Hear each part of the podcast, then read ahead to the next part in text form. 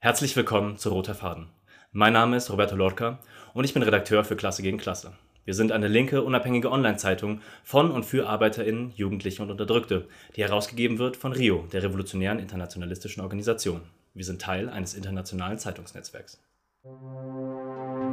Roter Faden, der Podcast von Klasse gegen Klasse. Unser heutiges Thema ist Selbstorganisierung und revolutionäre Strategie. In diesem Workshop wird ein Überblick über antikapitalistische Strategien dargelegt und die Notwendigkeit der sowjetischen Strategie herausgestellt. Dieser Vortrag wurde aufgenommen auf dem Sommercamp von Rio. Reden werden heute Stefan Schneider, der als Politologe in Berlin tätig ist, und Lilly Schön, die Ökonomin in Berlin ist. Okay, ja, hallo zusammen äh, zu unserem Workshop Selbstorganisierung und revolutionäre Strategie. Jetzt geht's los. Dieser Workshop wird geleitet von mir, Stefan, und Lilly und manchmal unterbrochen von Flora. Genau, wir wissen noch nicht genau, wie wir das machen. Also vielleicht gibt es irgendwann mal so Umbaupausen. Genau. Also die Idee ist eigentlich, dass wir das schaffen und Flora nicht weint. Ähm, aber wenn doch, dann müssen wir sie abgeben und dann werden wir das genau. kurz unterbrechen müssen.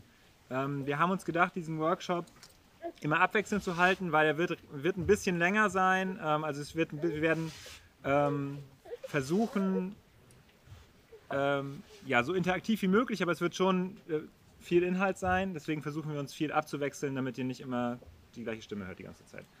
Und der Floor gehört dir. Genau, also ich vielleicht nochmal, wer wir sind. Ach so. Ach genau, ich bin Lilly, äh, ich bin aus, komme aus Berlin, bin schon bin bei Rio und äh, bin, wir sind beide in der Redaktion von der Monatszeitung. Mhm. Genau ist Stefan auch aus Berlin. Ähm, genau. Ja, also wenn man sich mal so überlegt, ähm, darüber haben wir auch schon ganz viel geredet, das war gestern auch ganz, ganz zentrales Thema. Die Welt, in der wir heute leben, ist sozusagen eine, in der wir kämpfen müssen. Weil es gibt Klimawandel, es gibt die Pandemie, es gibt Elend, es gibt Hunger, es gibt Armut. Es gibt eigentlich, ist es eine Welt, in der unsere Bedürfnisse nicht erfüllt werden, so wie wir wollen, dass sie erfüllt werden. Und das ist aber nichts, was, also das, das erkennen immer mehr Menschen und es gibt auch immer wieder Menschen, die dagegen Widerstand leisten. Das sehen wir an ganz kleinen Beispielen, an Kämpfen im Betrieb. Das sehen, in, das sehen wir in größeren Kampagnen, wie zum Beispiel, und genau, und in all diesen Beispielen nehmen wir auch teil. Zum Beispiel bei Gorillas, das unterstützen wir. Wir sehen das in Kampagnen, die irgendwie eine nationalere ähm, Ebene erreichen, wie zum Beispiel bei Deutsche Wohnen enteignen. Und das sehen wir heute auch in Phänomenen der Rebellion und der Revolte die ganze Regime in Frage stellen, wie wir das zum Beispiel in Chile gesehen haben. Und solche, solche Phänomene sehen wir in den letzten Jahren auch vermehrt. Also es ist nicht nur Chile, wo, wo, wo sich der Widerstand bis zu Revolten ähm, steigert. Aber wir sehen auch heute, wir leben noch im Kapitalismus, dieser Widerstand, der existiert, der wird immer wieder umgelenkt und die strukturellen Probleme, die dahinter stecken, die bleiben immer wieder auch ungelöst. Auch das Beispiel Chile kann man da nennen. Also so eine große Revolte und trotzdem, ähm, ja, genau, es ist nicht zu einer Revolution gekommen. Und angesichts dessen müssen wir uns fragen, wie schaffen wir es, dass es nicht dabei bleibt? Wie schaffen wir es, dass wir siegreich kämpfen? Wie schaffen, ähm, genau, dafür gibt es sozusagen eine simple Erkenntnis erstmal. Diese ganzen Phänomene, die wir am Anfang genannt haben, von denen es auch gestern ging, um die es auch gestern ging, sind keine vereinzelten Probleme, sondern sie sind Teile des, einer kapitalistischen Totalität. Der Kapitalismus ist nicht nur irgendwie die Ökonomie, sondern die, der Kapitalismus ist ein Ganzes, ähm, das wir auch als Ganzes deswegen überwinden können. Also wir können eine gemeinsame Antwort auf alle diese Probleme formulieren. Und zweitens brauchen wir sozusagen die Erkenntnis, was für eine Strategie wir brauchen, um diese Totalität des Kapitalismus zu überwinden. Und genau darum soll der Workshop heute gehen. Ähm, Genau, ich habe jetzt den Begriff der Strategie benutzt. Ähm, das ist eigentlich das ist ein Begriff, der taucht immer mal wieder auf und meistens steckt da gar nicht so richtig viel, nicht so richtig die Strategie äh, hinter. Für uns ist die Strategie äh, der, ähm, ist der Plan für die Durchführung einer militärischen Kampagne. Das ist sozusagen der Grundbegriff der Strategie. Und es gibt einen anderen Begriff, der dazugehört, der sozusagen in Abgrenzung zur Strategie immer verwendet wird, ist, das ist der, äh, der Begriff der Taktik. Und da geht es um die Durchführung einer konkreten Stra äh, Schlacht. Und ähm, eine Kampagne, also eine, äh, das ist das, was die sozusagen die Strategie am Ende äh, schaffen soll, besteht immer aus mehreren Schlachten. Also dieses, genau, die, diese, diese Art und Weise, wie Strategie und Taktik benutzt wurden, das wurde im 19. Jahrhundert von einem Militärwissenschaftler, ein bürgerlicher Militärwissenschaftler, der hieß Clausewitz, formuliert. Und dann waren später, haben Trotzki und Lenin mit der dritten Internationale dieses, diese Konzepte von Strategie und Taktik, die eigentlich aus der Militärkunst gingen und eigentlich darum ging, wie können bürgerliche Heere Kriege gewinnen, auf die Politik und auf die revolutionäre Politik übertragen. Genau, und für, ähm, für Trotzki war es so, dass die Taktik, die Kunst war, isolierte Operationen zu leiten, also einzelne Interventionen, einzelne Kämpfe zu führen. Und, und die Strategie ist das, die diese einzelnen Taktiken mit einem politischen Ziel verbinden. Äh, und letztlich sozusagen ist die Strategie das, diese, diese ganzen Taktiken zu einem Ziel zu verbinden und damit das Kommando zu übernehmen. Also alle Elemente der Politik zu kombinieren um die Führung zu ergreifen und letztlich den Kapitalismus zu stürzen. Ähm, das bedeutet sozusagen, dass alle Tag, alles, was wir machen, was nicht letztlich, also was nicht die Machtergreifung ist, was nicht die Revolution ist, sind Taktiken, die wir dieser Strategie unterordnen. Äh, und das bedeutet, dass wir als Revolutionären nicht einfach so in den Gewerkschaften Politik machen, nicht einfach so die richtige Politik in den Universitäten machen und auch gute Sachen kämpfen, sondern das machen wir immer mit einem politischen Ziel, das, die, die zu unserer, das zu unserer Strategie gehört. Das machen wir immer, um die Kräfte zu sammeln, um tatsächlich die Revolution zu machen.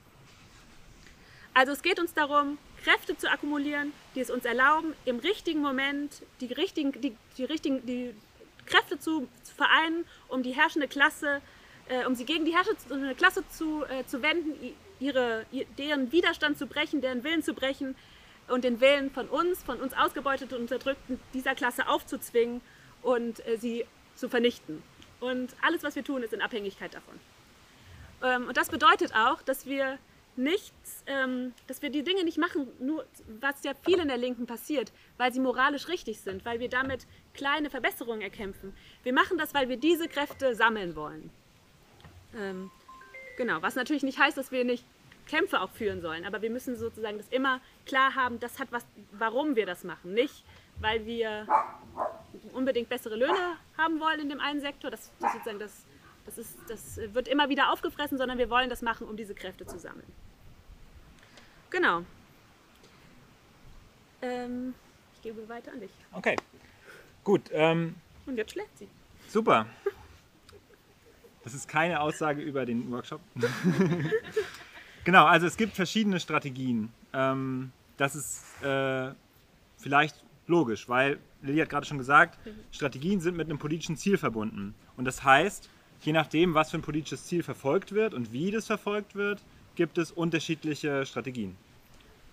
So, wir werden es nicht schaffen, heute in diesem Workshop über alle Strategien zu sprechen, die es gibt. Wir müssen uns auf ein paar konzentrieren, unter anderem unsere, ähm, aber eben auch einige, mit denen wir viel zu tun haben und mit und gegen die wir viel diskutieren. Ähm, aber die erste Frage, bevor wir uns sozusagen die verschiedenen Strategien angucken müssen, ist erstmal die wichtigste erste Frage der Strategie zu stellen. Sollen wir überhaupt kämpfen oder sollen wir nicht kämpfen? Ähm, und wenn wir das in Begriffen der Revolution formulieren wollen, dann könnten wir sagen, sollen wir ähm, die bestehenden kapitalistischen Institutionen und Spielregeln akzeptieren und uns unterordnen und innerhalb von ihnen bewegen? Oder sollen wir versuchen, diese Institutionen, diese Spielregeln äh, zu sprengen, ähm, zu zerschlagen, zu überwinden? Diese erste Antwort, das innerhalb sozusagen dieser Institutionen sich zu bewegen, ähm, das ist eine Antwort, die reformistische Organisationen, neoreformistische Organisationen verwenden, wie zum Beispiel die Linkspartei in Deutschland oder Podemos im spanischen Staat oder Syriza in Griechenland. Ähm, und die nehmen sich vor, die kapitalistische Misere zu verwalten und ähm, im besten Fall den Kapitalismus irgendwie zu zähmen, also so ein bisschen angenehmer zu machen und äh, mit der Schaffung von neuen Institutionen oder der Verbesserung von Institutionen innerhalb des kapitalistischen Staates so die schlimmsten Auswüchse irgendwie zu kontrollieren. Das wäre aber in dem Begriff sozusagen, der innerhalb der Institutionen bleibt. Ähm, und wir wollen was anderes. Wir wollen den Kapitalismus zerschlagen.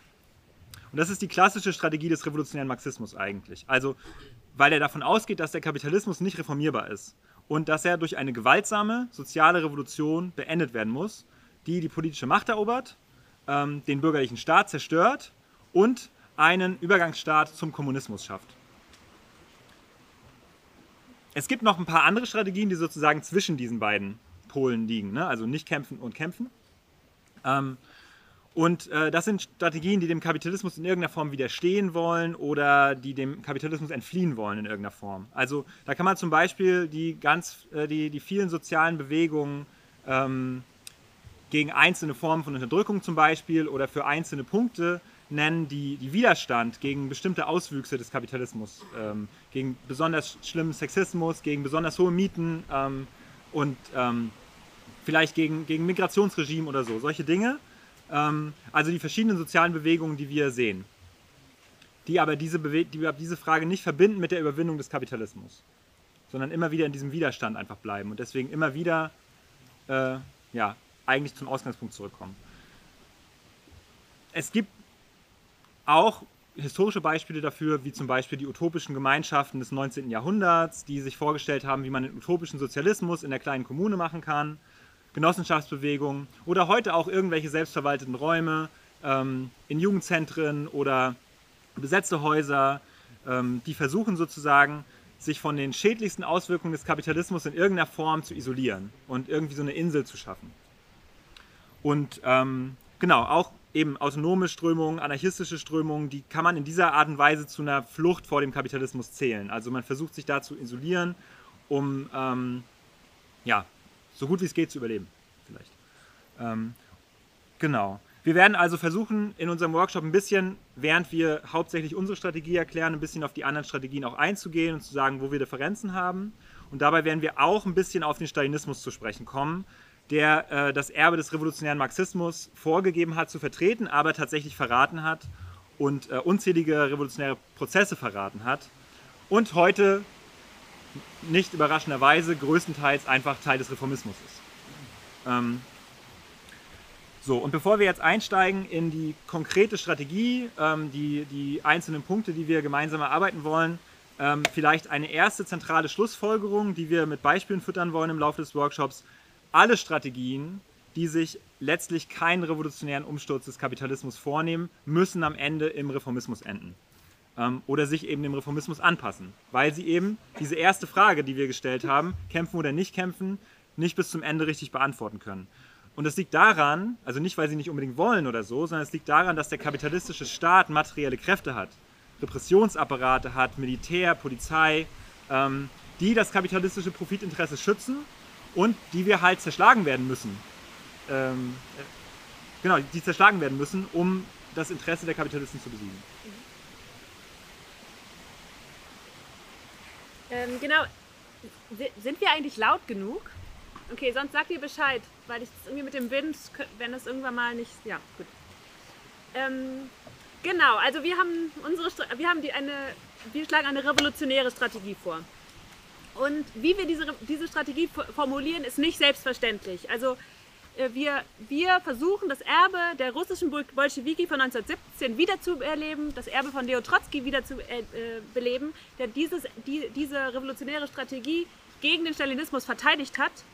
Und ähm, genau, und das ist etwas, was noch nicht mal die, die anderen trotzkistischen Organisationen unbedingt tun. Also viele trotzkistische Organisationen, die sich im Erbe von Trotzki sehen, äh, verneinen heute, dass diese, dass diese Strategie möglich ist. Und wir als trotzkistische Fraktion, als unsere internationale Strömung, wollen an diese Tradition anknüpfen, wollen die verteidigen und wollen sichtbar machen und sozusagen, ähm, indem wir sie durchführen, dass diese Revolution noch möglich ist.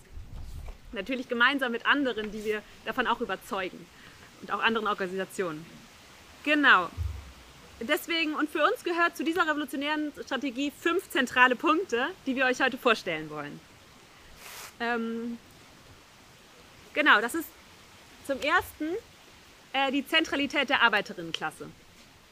Also ähm, genau, für uns ist der Kapitalismus zusammengesetzt vor allem aus zwei sich antagonistisch, das heißt in einem unlösbaren Widerspruch entgegenstehenden äh, Klassen, der Bourgeoisie und dem Proletariat. Und das Proletariat, das sind die Leute, die einen Lohn erhalten, von dem sie lesen, leben müssen, der es aber nicht ausreicht, um Kapital, also Privatbesitz an Produktionsmitteln, irgendwie Zeug, damit, womit man halt Profit machen kann, äh, anzusammeln. Und für uns sind das, und für uns und für die Bolschewiki 1917 und für Leo Trotzki sind diese, äh, diese Proletarier und diese Proletarierinnen, diese LohnarbeiterInnen, das gesellschaftliche Subjekt der Revolution. Das sind, weil sie die einzigen sind, die an kein Eigentum gebunden sind und kein, deswegen kein anderes Bestreben letztlich, sie wissen es noch nicht, aber letztlich haben können, als sich von ihren Ketten zu befreien, wie Marx das sagen würde. Und mit ihrem Kampf können sie nicht nur für sich selber kämpfen, sondern sie können einen Ausweg bieten für die Gesamtheit der ausgebeuteten, unterdrückten äh, Menschen, ähm, für die ruinierten Mittelschichten, für die Sektoren der Massen, die nicht Lohnarbeiterinnen sind. Genau, und das hat zwei Gründe, warum sie das können. Das eine ist, sie sind, sie sind die, durch, die durch ihre Arbeitskraft alles am Laufen heben. Sie sind an den, an den Schalthebeln der Produktion und damit potenziell der Macht, ähm, genau, der Macht. Sozusagen, das liegt nicht daran, dass sie das wollen oder dass wir das schön finden, sondern daran, dass der Kapitalismus so strukturiert ist, dass er auf Profit aufgebaut ist. Und weil sie diejenigen sind, die diesen Profit schaffen, sind sie, sind, sind sie auch der, diejenigen, die in der Lage sind, dies, diese, diese Funktionsweise des Kapitalismus an sich zu reißen. Das sieht man zum Beispiel daran, wie krass der GDL-Streik zurzeit die Kapitalakkumulation in Deutschland, also wie Profit erwirtschaftet wird, zum Erliegen bringen kann. Weil jetzt auf einmal nicht mehr die ganzen Sachen, die gebraucht werden, durch die Gegend transportiert werden können. Ähm, genau, und wir als trotzkistische Fraktion sind der Meinung, dass das eben dass das zentral ist. Deswegen haben wir uns immer, anders als zum Beispiel, ähm, versuchen wir uns auf diese Klasse zu stützen. Wir versuchen sozusagen genau diese Klasse ähm, als das so zentrale Subjekt hervorheben zu können. Ähm, genau, lasse ich jetzt sehen. und ähm, und der zweite Grund, warum wir glauben, dass die Arbeiterinnenklasse das, ähm, das Subjekt der Revolution ist, ist, dass sie das einzige kohärente soziale Subjekt sind, das die Fähigkeit hat, ähm, ein kohärentes Programm zu schaffen. Also das heißt, sie sind die einzigen, diese einzige Klasse in dieser Gesellschaft, die einzige Gruppe in dieser Gesellschaft, die ein, eine Gemeinsamkeit, eine fundamentale Gemeinsamkeit hat. Und zwar sind sie alle im Widerspruch mit dem Privateigentum an Produktionsmitteln. Das ist zum Beispiel nicht so für Leute, die natürlich auch nicht vom, äh, vom Kapitalismus profitieren, wie zum Beispiel kleine Ladenbesitzer, irgendwie Späti-Besitzer. So, die sind zwar natürlich irgendwie ruiniert vom Kapitalismus, aber sie sind nicht im Widerspruch zu den, äh, zu, zum Privateigentum an Produktionsmitteln, weil sie letztlich sie auch auf kleiner Skala das haben mit ihrem kleinen Laden und so weiter. Und das äh, Proletariat ist, das einzige, ist die einzige Klasse in unserer Gesellschaft, für die das nicht zutrifft, die sozusagen das, ähm, genau, die sozusagen ein gemeinsames Interesse haben kann, und zwar ähm, die Bourgeoisie zu enteignen. Und, ähm, und sie kann dabei auch, sozusagen, sie, muss dabei, sie kann dabei, muss dabei nicht stehen bleiben, sie kann in diesem Prozess auch ein Programm aufstellen, das sich auch an alle anderen, an die gesamte Gesellschaft richtet. Also sie können zum Beispiel ein Programm der Vergesellschaftung der Hausarbeit vorschlagen, ähm, was sich auch sozusagen gegen die Bourgeoisie richtet, die daran ein Interesse hat, dass wir das alles, dass die Hausarbeit in kleinen Familien geleistet wird. Und, ähm, und damit sozusagen auch, auch Frauen ansprechen, die, ähm, die nicht Teil des Proletariats sind, weil sie mit kleinbürgerlichen, also zum Beispiel eben mit Späti-Besitzern zum Beispiel verheiratet sind und dessen, äh, deren die Reproduktion dort zu Hause machen, ja, an die können sie sich richten mit diesem Programm und sagen, hey, wir kämpfen auch für deine Befreiung.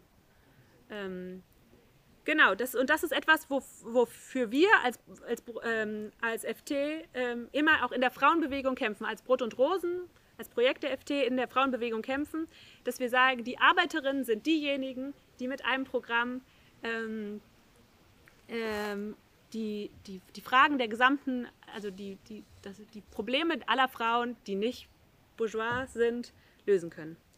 Um, das haben wir zum Beispiel, das, und das heißt konkret zum Beispiel, dass wir, als es im spanischen Staat darum ging, dass die Abtreibung verboten werden sollte, haben wir, sind wir zu einer, waren wir bei einer Fabrik, haben dort unterstützt, einen Streik unterstützt von, bei Panrico und haben zum Beispiel dafür gekämpft, dass die Arbeiter von Panrico diejenigen sind, die äh, krass gegen dieses Verbot der Abtreibung kämpfen und in der ersten Reihe stehen, um sozusagen sichtbar zu machen, das Proletariat ist, das, ist dasjenige Subjekt, das diesen Kampf zu Ende führen kann. Genau. Dass dieses, sozusagen dieses Programm, dieses Angebot der Arbeiterinnenklasse an die gesamte Gesellschaft oder an alle Unterdrückten und Ausgebeuteten, nicht die gesamte Gesellschaft, weil die, da sind, ja auch die ähm, Kapitalistinnen dabei, ist, ähm, bedeutet, dass sie ein hegemoniales Programm äh, aufstellen. Ein hegemoniales Programm bedeutet ein Programm, das anführen kann. Dass indem sie sozusagen die Interessen der, der, der ausgebeuteten und Unterdrückten ähm, vertreten äh, und, und lösen können, äh, sie hineinzieht in den Kampf und, und eine große Masse an Menschen damit ansammelt, die gegen den Kapitalismus kämpfen.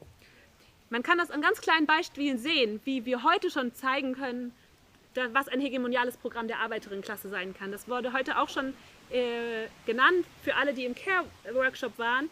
Zum Beispiel das, Programm, das, ähm, das Beispiel von einem Streik in einem prekären äh, Pizza-Lieferunternehmen im spanischen Staat, wo Genossinnen von uns Teil dieses Streiks waren, bei Telepizza, die in ihrem Streik gesagt haben, wir wollen nicht nur für bessere Arbeitsbedingungen kämpfen, wir kämpfen auch dafür, dass das Essen, was wir liefern an Schulen, also weil nämlich dieses Pizza-Lieferanten Essen an Schulen geliefert hat, ähm, dass das ein gesundes Essen ist und dass das sozusagen in, in dem Interesse der, der Kinder, die in den Schulen essen, äh, produziert wird. Und Sie haben auch gesagt, wir wollen nicht in der Pandemie an die Reichen liefern, wir wollen an die Kranken liefern, die das Haus nicht verlassen können. Und in, indem Sie sozusagen da zeigen, wie Sie, indem Sie, ihre, wenn, Sie die Arbeit in Ihrem Sinne umgestalten, zeigen Sie, wie, wenn das Proletariat die Gesellschaft anführen würde, wie das der, der Gesamtheit der Unterdrückten und Ausgebeuteten zugutekommen würde. Und das nennt sich ein hegemoniales Programm aufstellen. Und das können Sie eben als Arbeiterin, weil Sie diejenigen sind, die, ähm, genau, die an den Schalthebeln sitzen und, ähm, und kohärent genug sind, um das zu formulieren.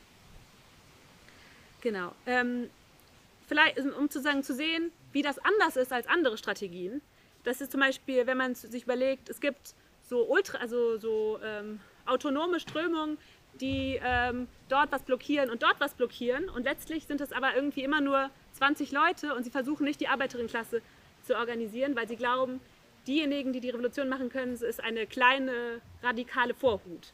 Nee, wir glauben, das kann sozusagen die Klasse, wenn sie sich konstituiert und wir, setzen auf die Macht der, der, der Klasse.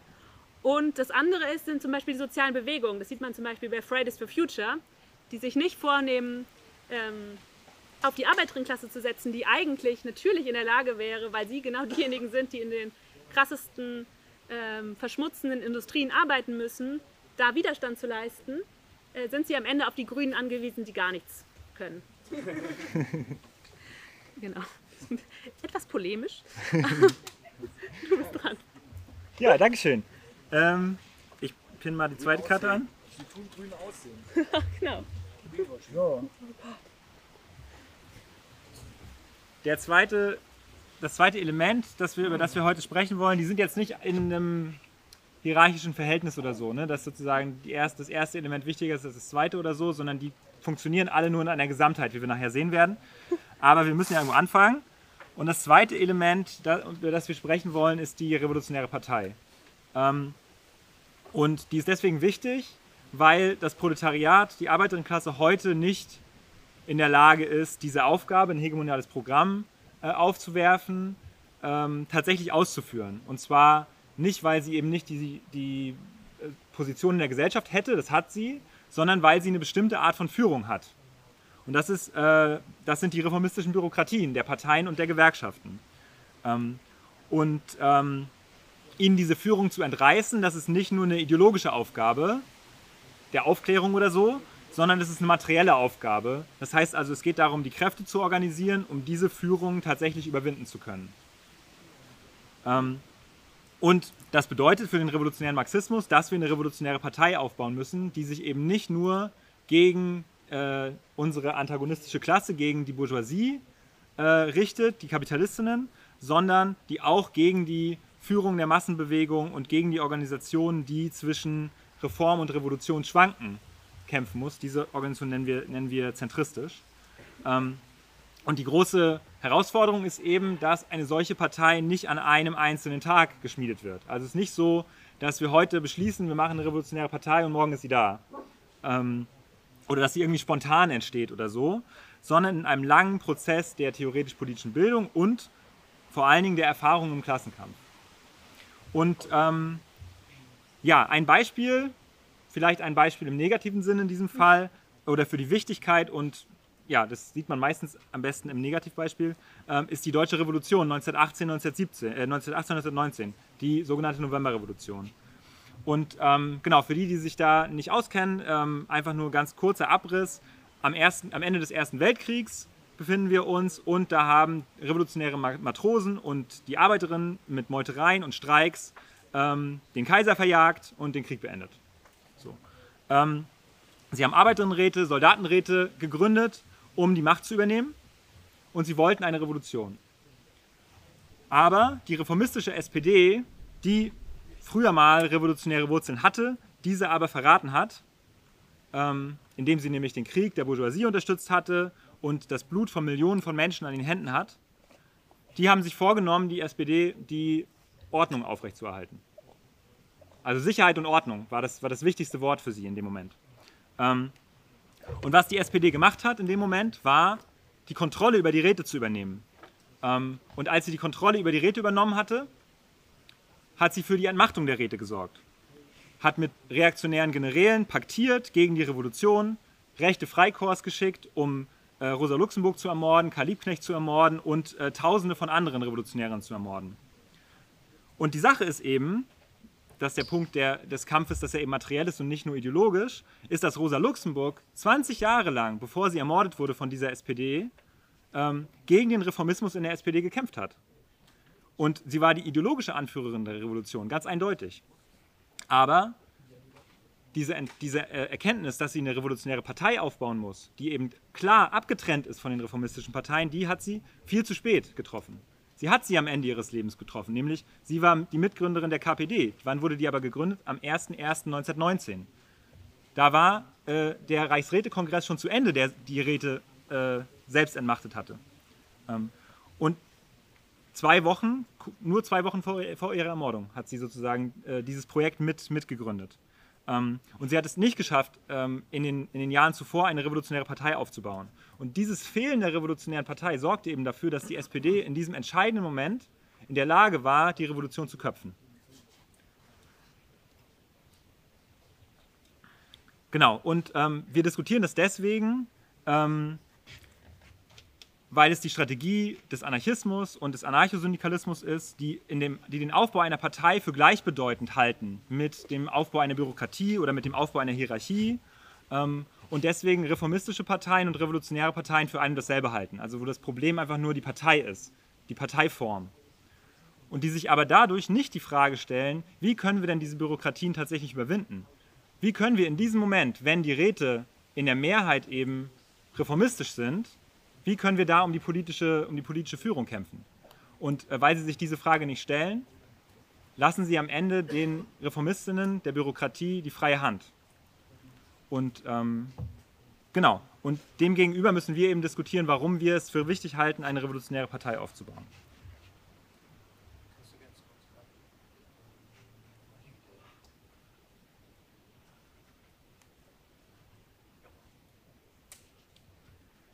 Genau. Ja, Stefan hat jetzt schon so ein bisschen gespoilert, äh, weil es gibt nämlich sowas äh, wie Räte in der Revolution. Genau, also das ist ein, ein weiteres Element für uns, ähm, äh, das sozusagen Teil der revolutionären Strategie ist, ist der Aufbau von Räten oder sogenannten Sowjets. Also Sowjets bedeutet Räte auf Russisch. Und ähm, genau, und die, wir sehen, dass das in, den, in vielen revolutionären Prozessen diese Form der Selbstorganisation der Massen entstanden ist. Also wir sehen das zuerst in der russischen Revolution, dann sehen wir es in der Novemberrevolution und dann sehen wir es zum Beispiel aber auch später in, in, in Chile 1973, in Portugal 1974. Also es ist etwas, ein, ein Phänomen, das immer wieder auch entsteht. Und wir sagen, dass Räte Organe der Einheitsfreund der Arbeiterinnenklasse sind. Das heißt, die sind sozusagen die Organe, in dem sich die gesamte Arbeit, wenn möglich, die gesamte Arbeit, die Gesamtheit der Arbeiterinnenklasse äh, versammelt und, rep und, repräsentiert wird. Und das, das, das, kann auf Betriebsebene sein, das muss aber nicht auf Betriebsebene sein. Und ähm, es ist, äh, es ist sie sozusagen das Gegenteil davon, was eine parteiische äh, Organisation ist. Sie, ist nämlich, sie versucht nämlich ähm, im Inneren alle möglichen Strömungen der Arbeiterinnenbewegung zusammenzuführen. Und insofern ist es, und deswegen ist es die Einheitsfront. Also alle Strömungen der Arbeiterinnen Bewegungen soll, sollten dort repräsentiert sein und es sollte die Gesamtheit der Arbeiterinnenklasse repräsentieren oder zusammenführen. Ähm, ähm, und unsere Aufgabe ist es, nicht das einfach dem Zufall zu überlassen, dass diese Organe sich bilden, sondern immer dafür zu kämpfen, äh, dass sie sich bilden. Und dann geht es, ist unsere Aufgabe davon, nicht einfach nur zu akzeptieren, dass sie existieren oder sich zu freuen, dass sie existieren, sondern innerhalb dieser Organe dafür zu kämpfen, dass, dass sie eine revolutionäre Strategie annehmen. Ähm, genau, also wir, wir sehen, dass sich diese Sowjets in, oder diese Räte in revolutionären Prozessen deswegen sozusagen, sie sind nicht statisch, sie sind nicht einfach da und, und versammeln die Gesamtheit der Arbeiterinnenklasse, sondern sie verändern sich, weil wir dafür kämpfen, dass sie sich verändern. Ähm, und zwar ähm, entstehen sie als spontaner Ausdruck der Massen, die Widerstand leisten wollen. Auch schon da geben wir den, also kämpfen wir dafür, dass das passiert. Sie werden dann zu Kampfbühnen der verschiedenen Strömungen der Arbeiterinnenbewegung. Also alle verschiedenen Strömungen stellen vor, was sie glauben, dass die Arbeiterinnenklasse machen sollte. Ähm, und wenn wir es als Partei schaffen, da die Führung zu übernehmen, die Massen zu überzeugen, dass wir die Revolution brauchen und wie wir sie machen können, werden sie zu Institutionen des Aufstands gegen die herrschende Ordnung, ähm, zur Machtübernahme aus den Händen der Kapitalistin und der Zerschlagung der, der Macht der Kapitalistin und perspektivisch zu den Institutionen des neuen Arbeiterinnenstaats. Also sozusagen sind sie, sie, sie, sie haben, machen eine ganze riesige Transformation durch und sind wichtig. Ähm, genau. damit das alles gelingt, ist es, ist es notwendig, dass wir dafür kämpfen, dass, sie, dass, dass das passiert und es ist notwendig, dass sie sich bewaffnen. Ähm, das ist sozusagen, das nennen wir auch, das ist die höchste Form der, Ein äh, der Einheitsfront. Das sind diese Räte, sind Räte für revolutionäre Situationen, wo es tatsächlich darum geht, ähm, dem bürgerlichen Staat die Macht zu entreißen und die Kapitalistin zu enteignen.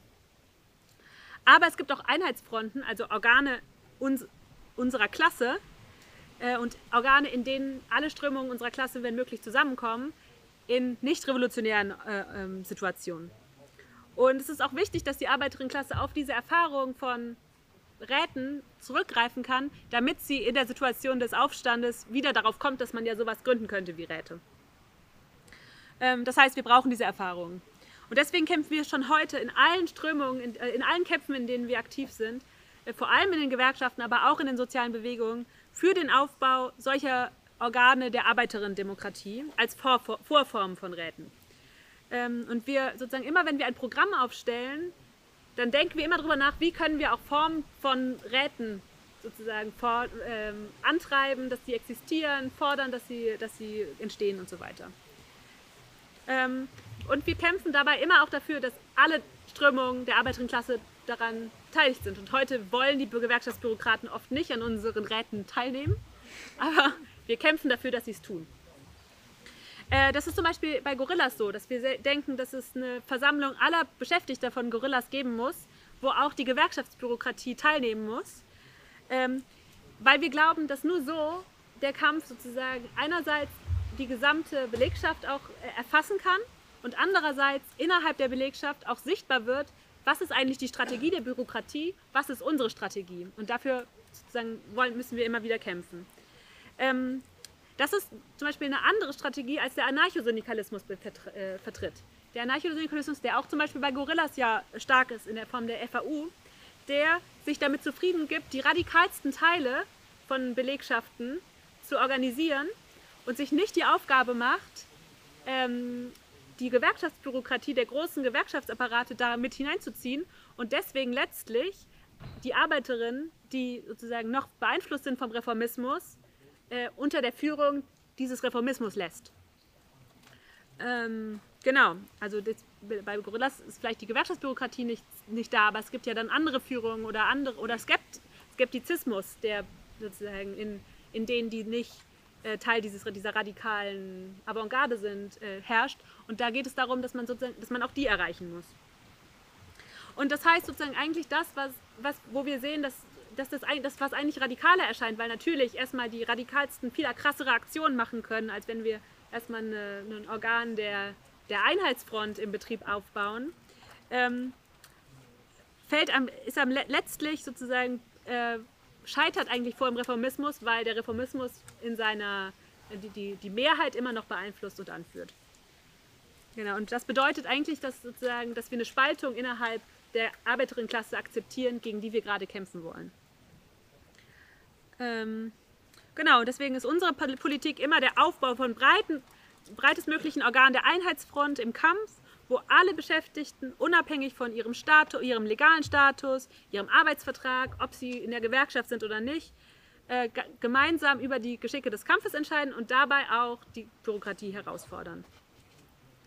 Ähm, genau, das, haben wir, das tun wir zum, haben wir zum Beispiel als FT, machen wir das zum Beispiel in Frankreich, wo wir ähm, mit der, äh, äh, wo wir eine, zum Beispiel in, der, in Frankreich bei der Bahn eine Koordinierung aller Bahnbeschäftigten ähm, aufgebaut haben, die es geschafft haben, ähm, auch mit anderen Sektoren sich zu vereinen und da und, es, und deswegen es geschafft haben, in der, als es ging, im Kampf um die Rentenreformen ging, viel länger zu kämpfen, als die Gewerkschaftsbürokratie das eigentlich wollte. Und äh, wir sehen das auch bei einem, dem Beispiel von ähm, einer, einer Fabrik in, in, in Argentinien, Sanon, ist eine Keramikfabrik, die ähm, sehr bekannt geworden ist, weil sie in der Krise 2001 in Argentinien, als ganz viele Fabriken aufgegeben wurden, es geschafft haben, äh, die Fabrik unter Arbeiterinnenkontrolle weiter am Laufen zu halten. Und sie haben das nicht geschafft einfach so, sondern sie haben es geschafft, weil sie vorher einen Kampf dafür geführt haben, die Gewerkschaft der Keramikarbeiterin zurückzuerobern mit der Politik der Versammlung. Ähm, genau, und deswegen, und weil sie das konnten, konnten sie in einer Situation, die, die vorrevolutionär war, eben viel mehr erreichen, als sie sonst konnten. Okay. Genau. Und ähm, genau, was sozusagen aber wichtig dabei ist, und das ist sozusagen, um nochmal zurückzukommen auf das Beispiel der Novemberrevolution, das mhm. Stefan angerissen hat, ist, dass diese Räte, diese Organe nie eine Garantie für eine richtige Politik sind. Also es, ist nicht, es geht nicht darum, die Arbeiterinnenklasse organisiert sich als Arbeiterinnenklasse und dann wird schon das Richtige rauskommen, weil die sind ja Arbeiter. Ähm, nein, das sind Orte des Kampfes um die Führung und keine äh, zwischen verschiedenen Strömungen der Arbeiterinnenbewegung. Und das ist eine einen Unterschied, den wir haben, auch mit autonomen und rätekommunistischen äh, Ideen, die oft sozusagen auf den ersten Blick ganz ähnlich klingen, weil sie auch immer Räte wollen und Selbstorganisierung wollen, aber sie wollen nicht dann dafür kämpfen, dass diese Räte eine revolutionäre Ausrichtung kriegen. Genau. Also wir wollen, was, was unser, Ziel, unser Ziel ist, ist es, Räte aufzubauen, äh, in denen wir um die Führung kämpfen, um sie zur Revolution zu führen. So, wir sind äh, schon bei Punkt 4. Ich hoffe, ihr haltet noch ein kleines bisschen durch. Wie geht's euch? Cool. Kleiner Durchhänger, aber ist normal. Alles klar. So, Punkt 4.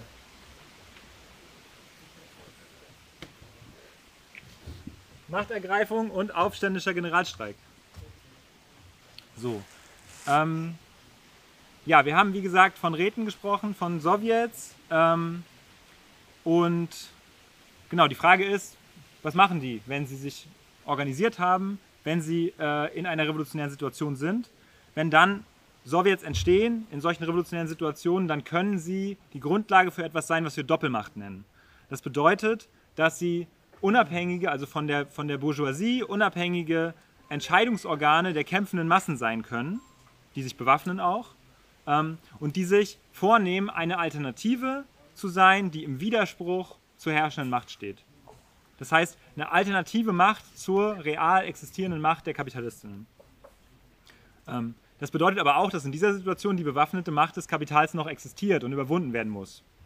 Und das wiederum bedeutet, ähm, dass die Doppelmacht nicht ewig bestehen bleiben kann. Also wir können nicht eine revolutionäre bewaffnete Macht haben und dann die bewaffnete Macht der Bourgeoisie und die chillen dann, sondern da passiert irgendwas. Also entweder ähm, werden die Sowjets zerschlagen, wie zum Beispiel in der Novemberrevolution, ähm, oder äh, es gibt die Machtergreifung durch den aufständischen Generalstreiks, ähm, angeführt von den Sowjets. Und sozusagen die Doppelmachtsituation in dem Sinne in Richtung der Revolution tatsächlich umzuführen. Und dafür brauchen wir eben, wie wir gerade schon vorhin äh, besprochen haben, die, auch die Revolutionäre Partei, die innerhalb der Sowjets für diese Frage kämpft. Ähm, aber was heißt denn das überhaupt, Macht ergreifen? So. Ähm, das heißt, die bürgerliche Macht und ihren Staat, das heißt die repressive Gewalt, zu zerstören und eine alternative Macht der Arbeiterin aufzubauen, eine neue Art von Staat. Ein Übergangsstaat nennen wir das. Und warum Übergang?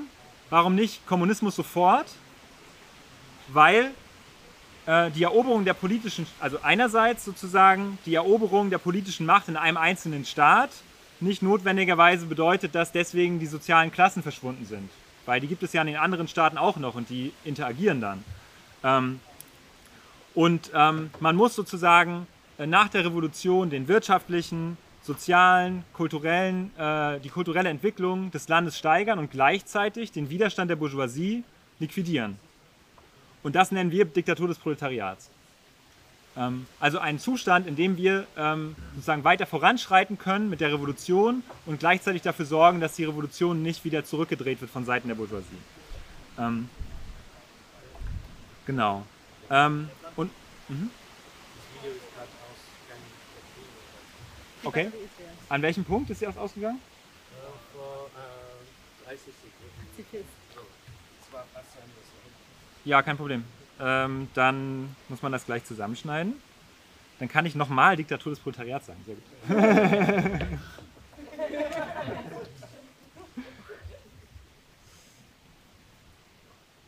kann, man folgen? Also Wasserstand, so wir brauchen vielleicht noch eine Viertelstunde.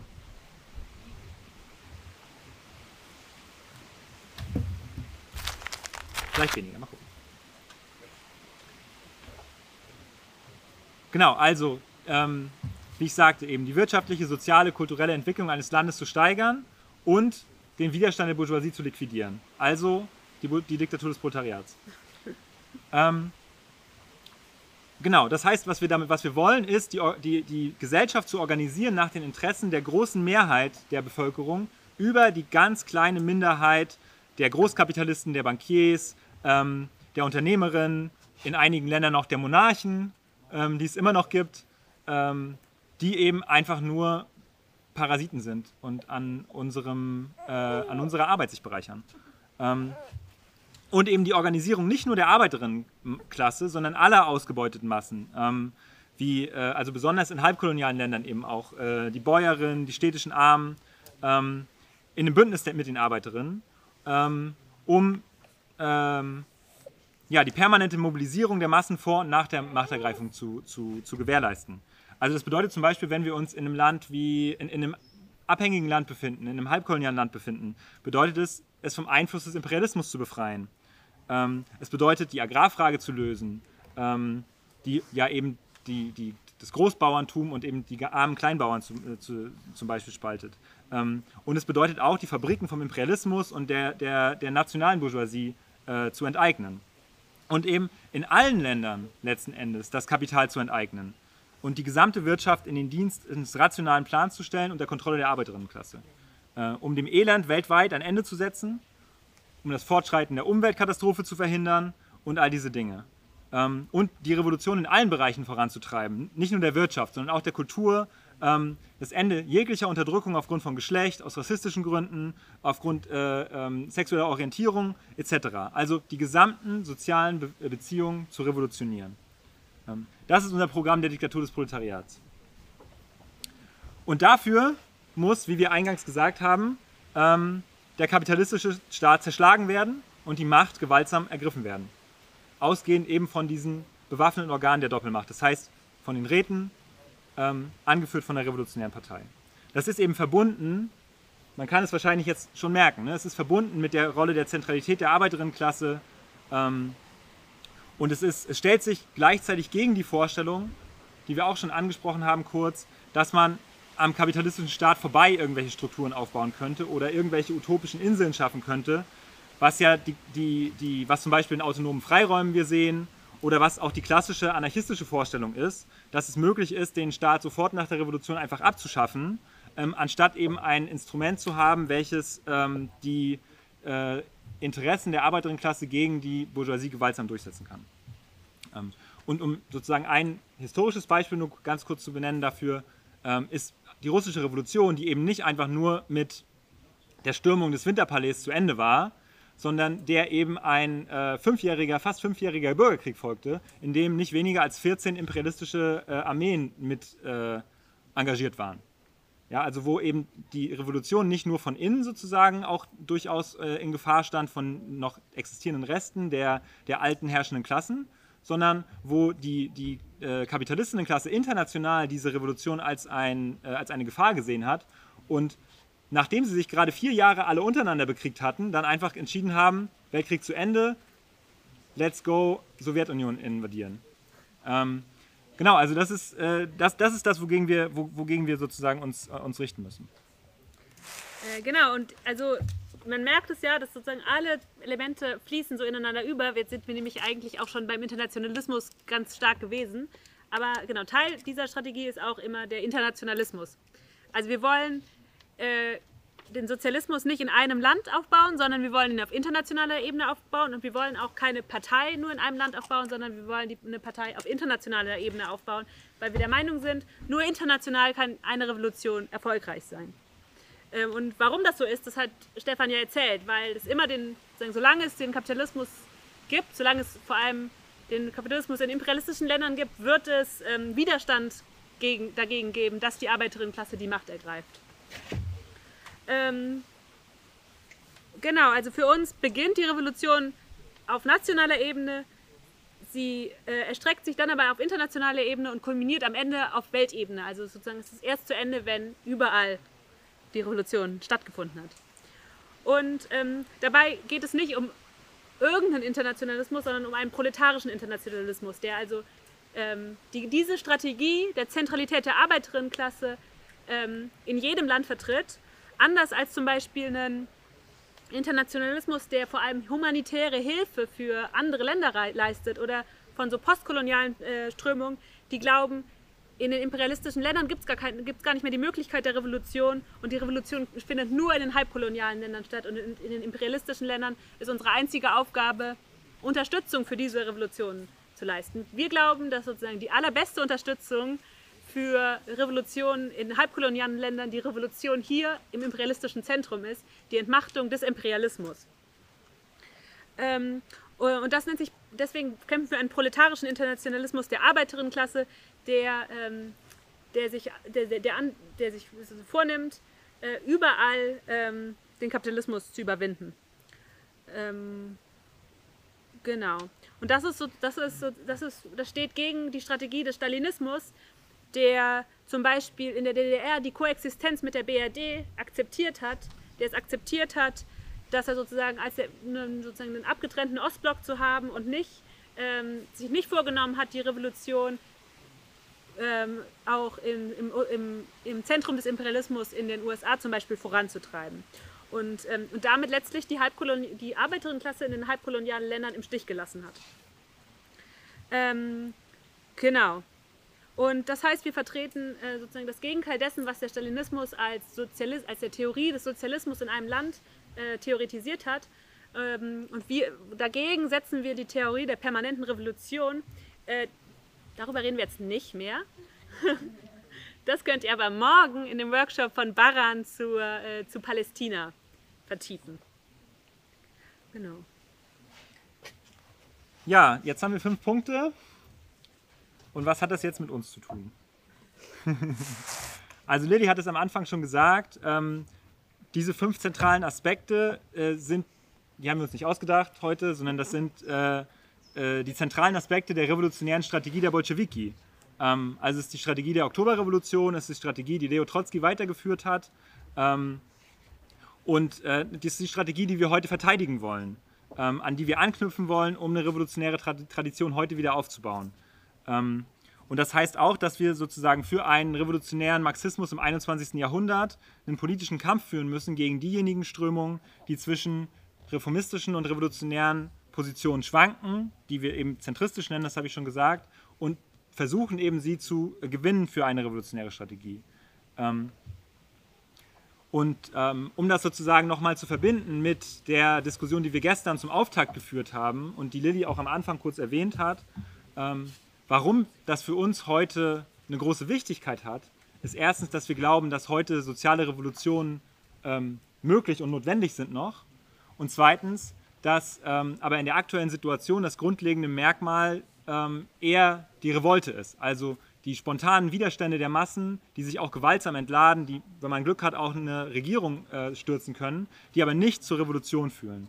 Ähm, ähm, genau, sie, sondern letztlich eben Druck auf die Macht ausüben, um bestimmte Forderungen durchzusetzen, aber eben nicht das gesamte System zu zerschlagen.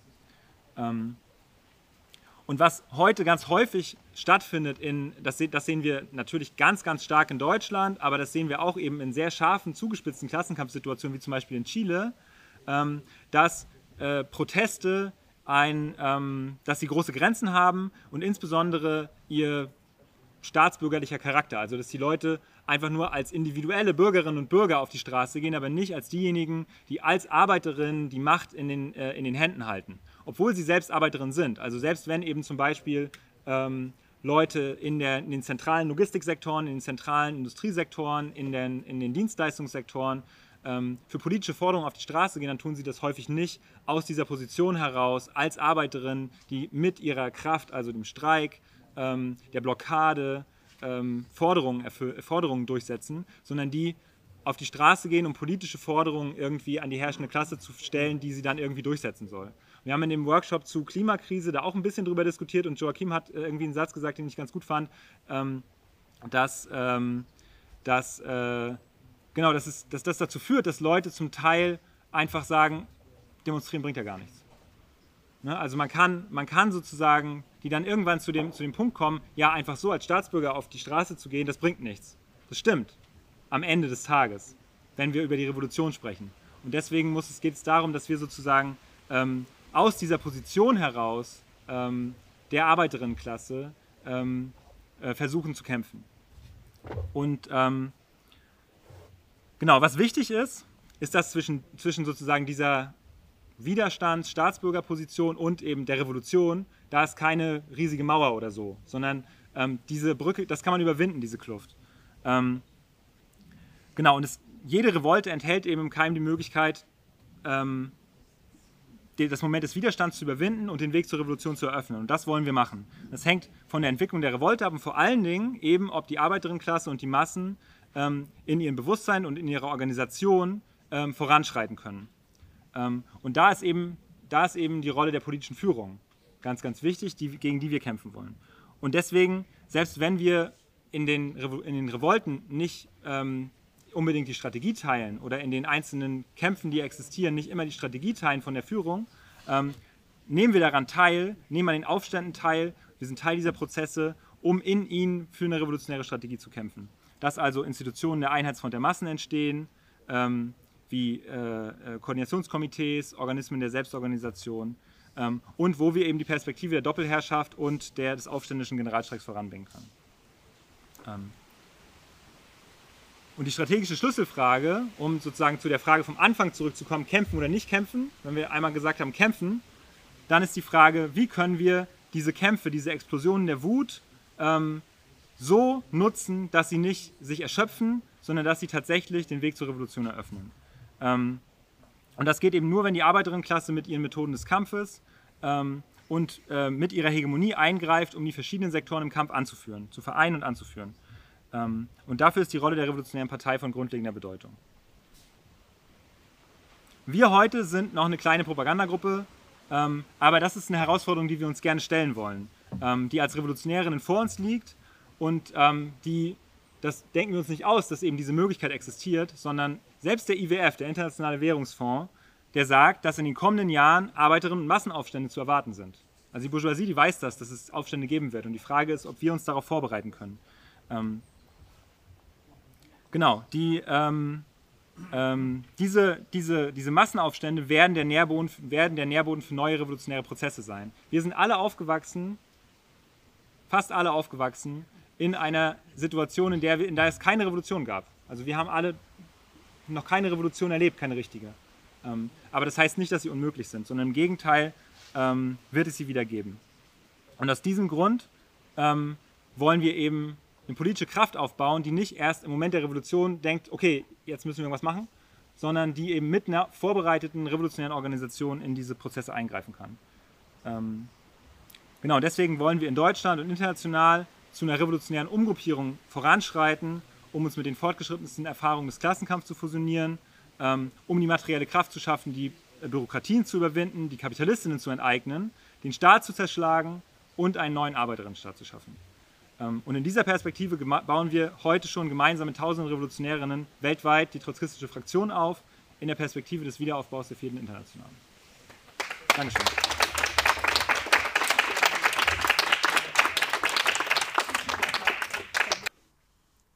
Das war's mit dem roten Faden. Wenn ihr Fragen, Kommentare oder Anmerkungen habt, schreibt uns gerne eine Nachricht. Um unsere politische Unabhängigkeit beizubehalten, finanzieren wir uns ausschließlich über Spenden, weswegen wir uns über jede Unterstützung freuen. Wenn ihr euch mit uns organisieren und aktiv werden wollt, dann tretet gerne mit uns in Kontakt. Wir sind aktiv in den Krankenhäusern, in der prekären Jugend und in den Universitäten. Alle weiteren Informationen und Kontaktmöglichkeiten findet ihr unten in der Beschreibung.